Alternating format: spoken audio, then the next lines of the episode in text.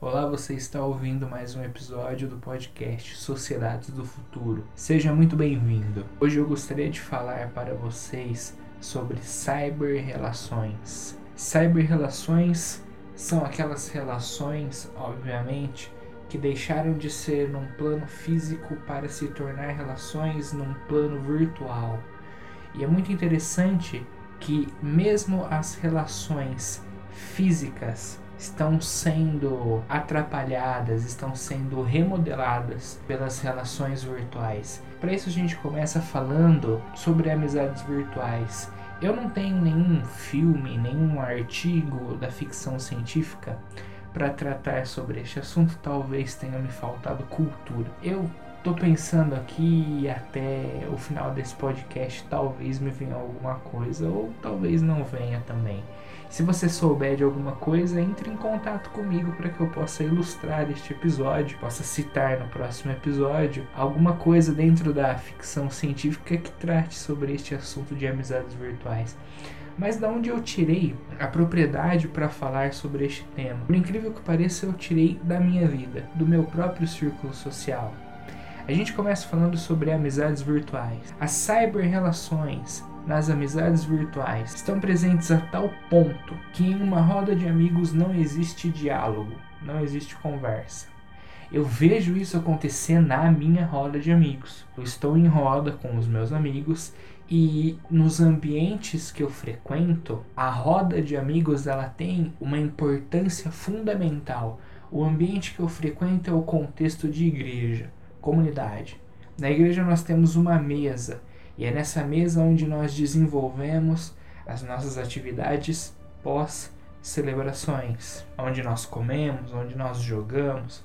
Nesse momento de pandemia do coronavírus, isso se modificou bastante. Na nossa cultura, nossa vivência de igreja, a roda de amigos, ela é o centro de toda a nossa tentativa de espiritualidade. E por que, que eu estou falando isso? Porque eu quero que você entenda a importância da roda de amigos para o meu contexto. Acontece que nessa roda de amigos, os amigos estão com o celular na mão. Eu tenho uma amiga, gente boa pra caramba, e com certeza está nos ouvindo também. Quando ela vê a galera com o celular na mão, quando ela me vê com o celular na mão, ela falou: oh, vamos criar um grupo pra gente conversar. Tipo, a gente não tá conversando pessoalmente porque estamos todos no celular. Então vamos criar um grupo pra gente conversar, né? Porque pelo menos a gente conversa. Isso me faz pensar uma coisa: o que tem de tão especial de tão maluco, de tão cativante esse mundo esse cibernético, nesse cybermundo que me captou cultura do convívio e da conversa com pessoas que estão fisicamente à minha frente e me transporta para este mundo onde as pessoas não estão me vendo, onde as pessoas não estão me sentindo, onde as pessoas não estão me ouvindo falar. E o que existe de tão cativante nisso que faz com que eu dê prioridade para esse mundo virtual e não preste atenção nas pessoas que estão lá agora, pessoas que eu sinto, pessoas que eu vejo as expressões quando conversam comigo, pessoas que eu sei quando estão alegres ao falar alguma coisa para mim, pessoas que eu sei que quando estão tristes ao falar alguma coisa para mim,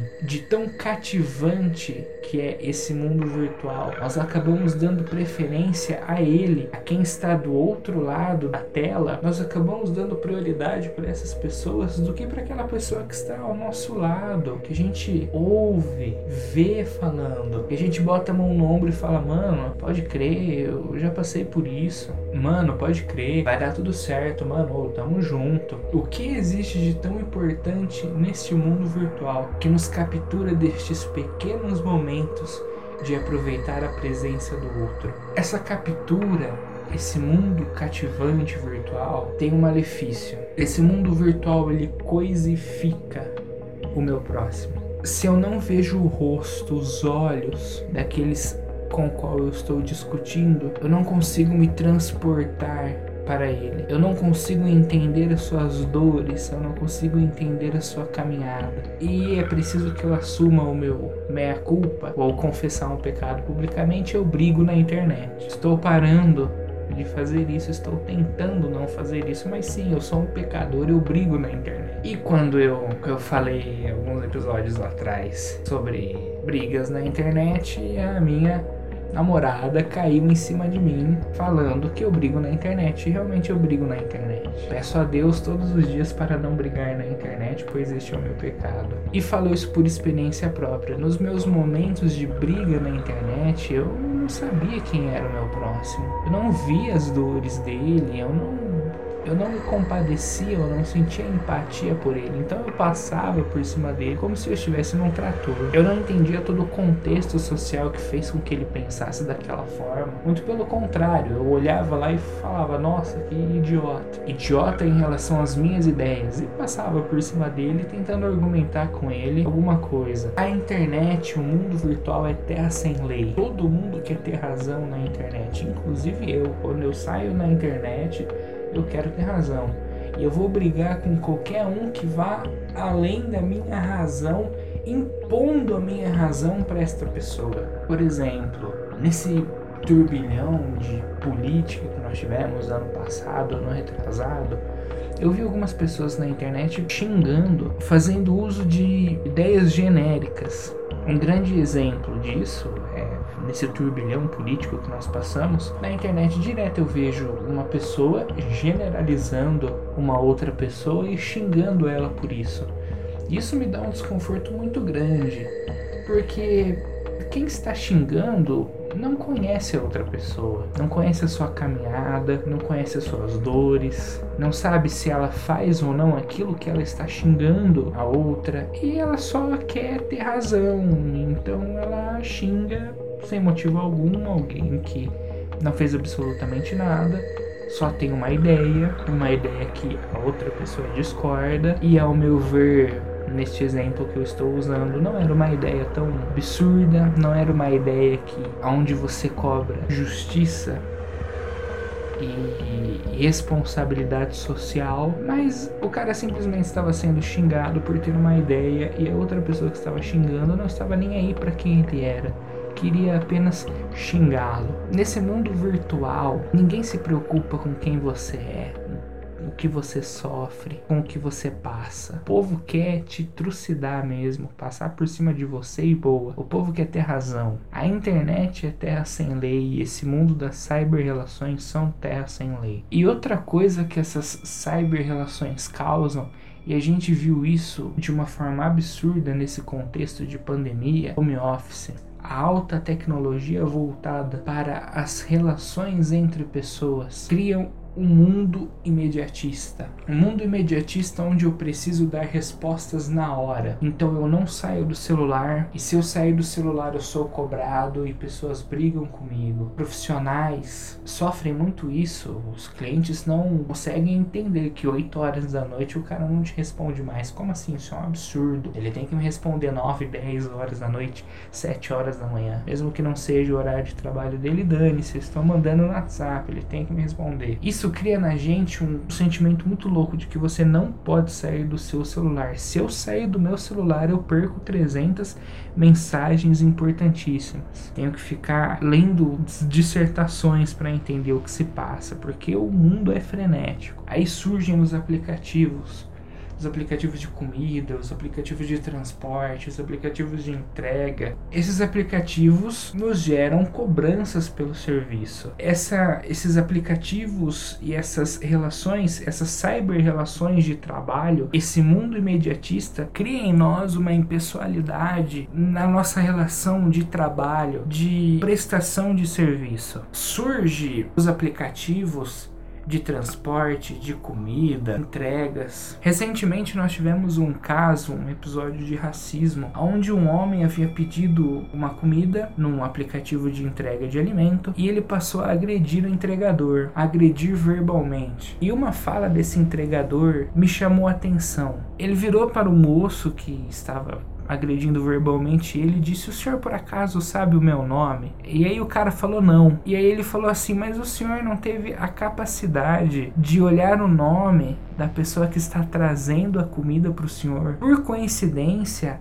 O entregador e o agressor tinham o mesmo nome. Ou seja, nós estamos tão alienados essas cyber-relações que nós não temos nem a empatia de olhar o nome daquela pessoa que está prestando um serviço para nós. O nome, algo que é o básico da dignidade humana. Nós não sabemos nem o nome dessas pessoas nesse mundo imediatista, nessa relação de trabalho, nessa cyber relação de trabalho. Nós cobramos um serviço e cobramos de formas preconceituosas. Se está demorando, nós xingamos. Se está, se veio frio, nós xingamos, mas nós não nos preocupamos nem um pouco se o cara tomou chuva, se nós pedimos de longe, o cara teve que ir lá buscar e voltar. Nós não sabemos quanto ele ganha e ele ganha muito pouco, a empresa explora ele.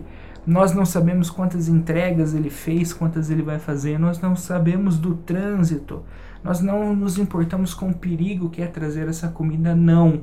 Nessa cyber relação de trabalho imediatista, eu peço a minha comida e eu não me interesso por quem traz, eu não me interesso por como ela vem, e eu não me interesso pelos perigos de trazê-la. Eu só quero saber da minha comida e dane-se o resto. Acontece que no reino de Deus a situação é bem diferente. Não existe a coisificação do outro, todos nós somos imagem e semelhança de Deus. A menina dos olhos, como os mais fervorosos dizem. Aquilo que existe de mais belo na criação é o ser humano. Deus tem um amor tremendo pela gente. Não existe mediatismo no reino de Deus. Não existe essa essa relação impessoal, não. Deus, Jesus nos convida à mesa e a liturgia mais sagrada que existe na Bíblia, a ceia, ela é feita no contexto de mesa. Deus olha nos olhos de cada pessoa que está ali presente, inclusive aquela que iria trair, e compartilha com ele do pão. Não perca a sua vida em um mundo imediatista. Não perca a sua vida em uma relação de trabalho imediatista. Entenda quem é aquele outro que está prestando um serviço para você. Entenda ele como sendo fruto da criação, como sendo alguém que, assim como você, o amor de Deus está nele eu acredito que entendendo isso, a gente dá um passinho para melhorar. Melhorar de tanta coisa ruim, de tanta coisa feia que nós estamos passando. As nossas relações, elas não sejam cibernéticas. A gente tenha prazer na presença um do outro. E eu vou ficando por aqui e espero vocês na próxima semana também. Valeu!